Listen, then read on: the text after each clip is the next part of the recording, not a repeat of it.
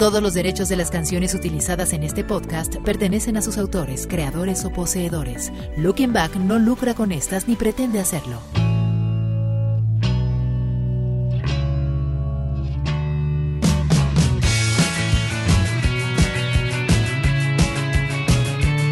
Estamos finalizando la primera semana de 2022 y ya después de las fiestas arrancando una vida digamos normal hasta donde se puede. Hola, ¿qué tal? Yo soy John Zavala y traigo para ti algo de lo ocurrido en la semana en el mundo de la cultura pop, como cada viernes en el podcast de Looking Back. Este es el episodio 141 correspondiente al 7 de enero de 2022. Arrancamos.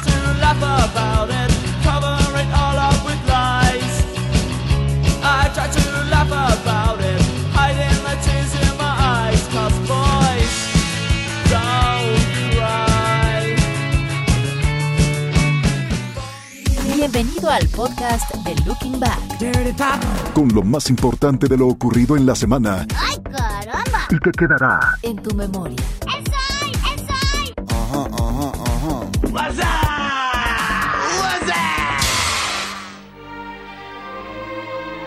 El sitio Lad Bible publicó que Keanu Reeves donó el 70% de su salario de 45 millones de dólares obtenido por interpretar a Neo en la primera película de The Matrix. El sitio detalla que el actor recibió 10 millones por adelanto y 35 millones más luego de que el filme se estrenara en cines. Entonces, Keanu tomó 31.5 millones de dólares de ese monto para donarlo. Además, con la cuarta entrega de la saga The Matrix Resurrections, Keanu también donó el 70% de lo que recibió. Reeves tiene una conexión con el tema del cáncer, ya que su hermana menor, Kim, luchó durante varios años contra la enfermedad. Kim fue diagnosticada con cáncer en 1991 y recién en 2001, tras 10 años de pelea, logró que la enfermedad entrara en remisión. Aunque su hermana haya superado el cáncer, Keanu mantuvo su compromiso para ayudar a las instituciones que están en constante investigación para darle lucha a esta enfermedad. En una entrevista al actor en 2009 reveló que había estado colaborando con hospitales infantiles y con centros de investigación de cáncer. Sin embargo, dijo que no le gusta que su nombre figure en ello. Simplemente deja que la fundación haga lo que hace.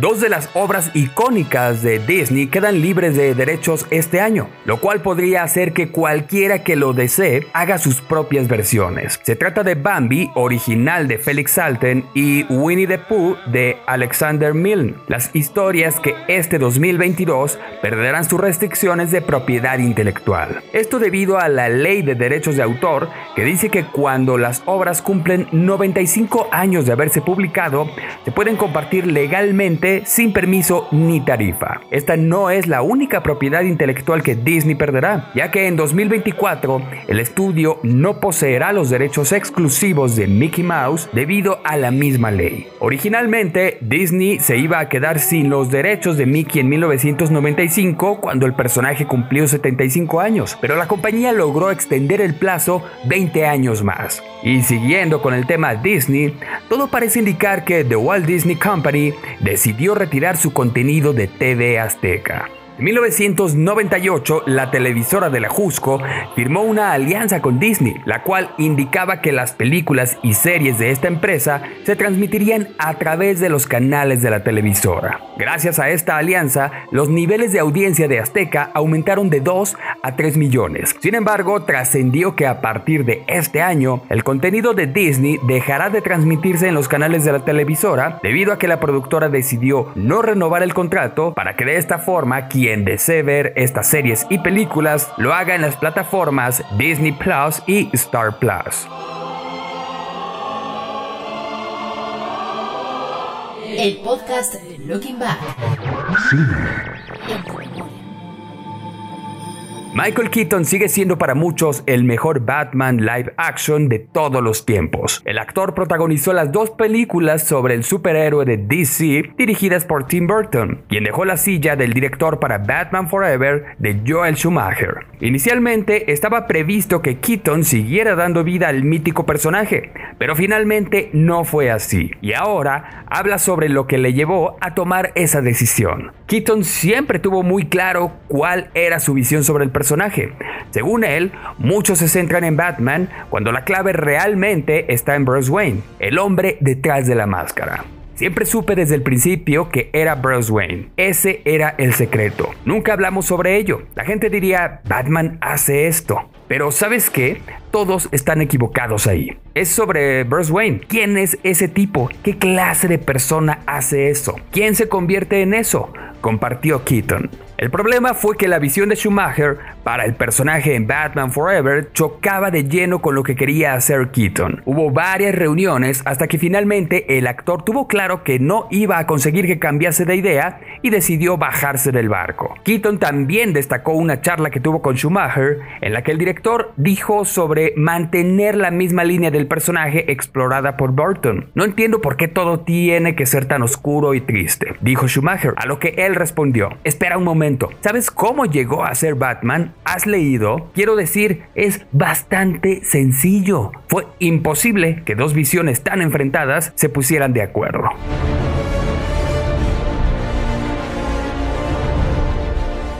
El podcast Looking Back.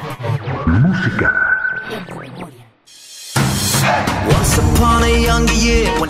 Tim Berglin, mejor conocido como Avicii, se quitó la vida a los 28 años el 20 de abril de 2018. La fama del productor sueco era a nivel mundial, ya que fue protagonista de varias fiestas, antros, radios, plataformas de streaming, entre muchas otras. Incluso Avicii llegó a posicionarse entre los artistas más escuchados por varios años. El suicidio del artista dio mucho de qué hablar entre los medios de espectáculos, pues hubo quienes especularon que andaba en malos pasos, mientras que algunas personas lo defendieron argumentando que algo estaba pasando en su vida personal.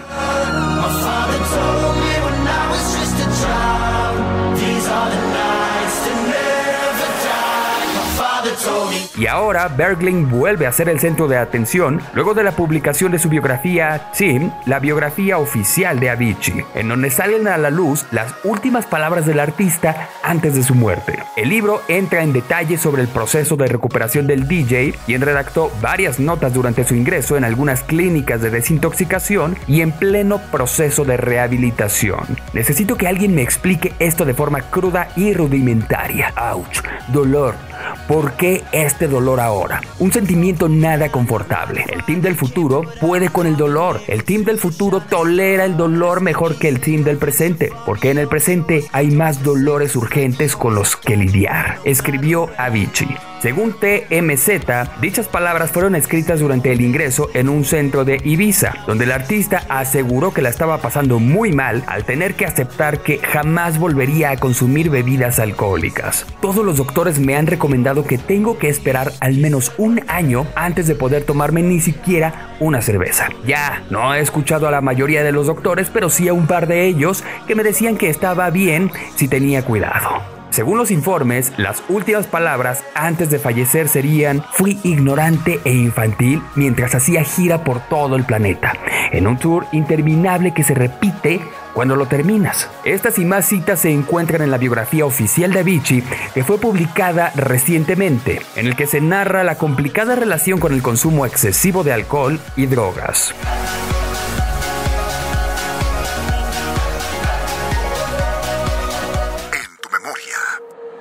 A menos de un mes de la ceremonia de la Academia de la Grabación, se pospuso la edición 64 de los premios Grammy. El anuncio se dio a conocer este miércoles a través de la página web de la Academia. Según la organización y la cadena CBS, en la que se transmite la ceremonia en Estados Unidos, la decisión de posponer los premios Grammy es a raíz del aumento de casos de COVID-19 debido a la variante Omicron del coronavirus. La Academia no dio a conocer la fecha en la que se realizarían los premios Grammy. El año pasado, los premios se realizaron en una ceremonia modesta en la que solamente pudieron asistir algunos nominados. Usualmente la gala se lleva a cabo en el Staples Center de Los Ángeles, ahora conocido como el Crypto.com Arena. Y ahora es momento de escuchar lo que nos tiene preparado Fer Moctezuma esta semana. Adelante Fer. Querido amigo John, amigos de Looking Back, ¿cómo están? Espero que se lo hayan pasado increíble este fin de año y por supuesto en Navidad, en todas estas fechas decembrinas. Estoy muy contento de volver a estar con ustedes en este podcast de Looking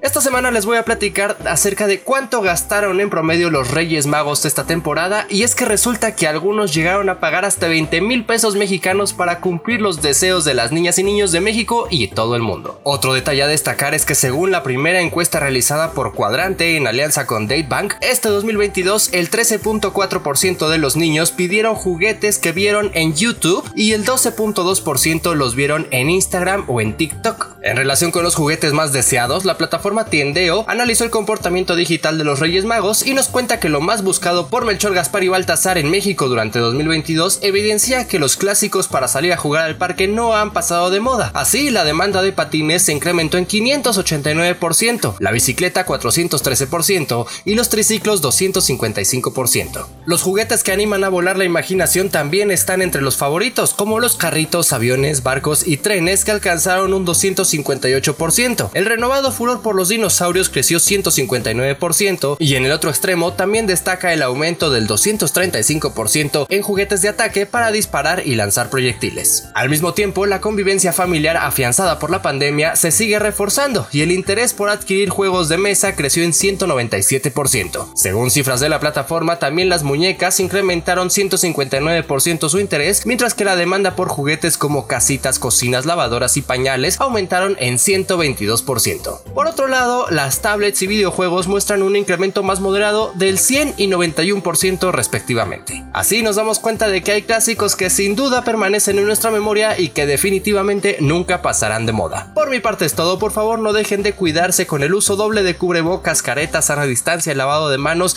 mantener los espacios cerrados bien ventilados y evitar las aglomeraciones innecesarias. Tampoco se olviden de visitar lookingback.com.mx y de seguirnos en nuestras redes sociales. Recuerden que a mí me encuentran como arroba fermoctezuma o en todas ellas. Muchísimas gracias por acompañarnos. Vamos a una breve pausa y después los dejo con el señorón John Zavala.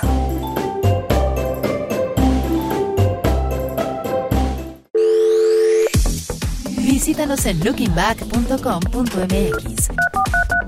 Síguenos en nuestras redes sociales, Facebook, Looking Back, Twitter e Instagram Looking Back 1995. Fósiles. Anúnciate Looking Back. Haz que tu marca llegue a más de 10.000 personas todos los días. Página, podcast, redes sociales y próximamente mucho más. Escríbenos a info.lookingback.com.mx info.lookingback.com.mx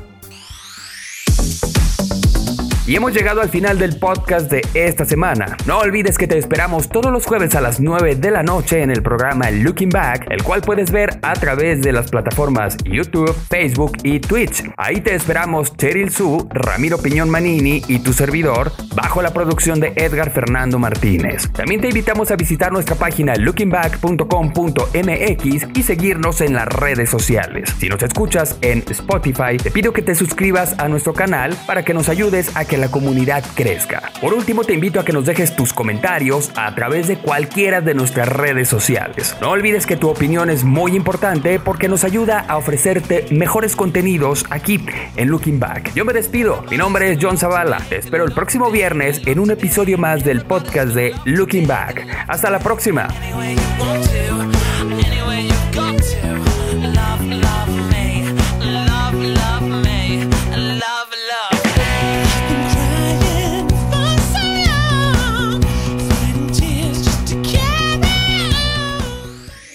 Este fue el podcast de Looking Back. Con lo más importante de lo ocurrido en la semana y que quedará en tu memoria. Bla, bla, bla, bla, bla, bla, bla, bla. Hay mucho de eso, ya basta. El podcast de Looking Back es una producción de Rush Media. Todos los derechos reservados. Conducción, John Zavala. Producción, Fernando Moctezuma. Todos los derechos de las canciones utilizadas en este podcast pertenecen a sus autores, creadores o poseedores. Looking Back no lucra con estas ni pretende hacerlo.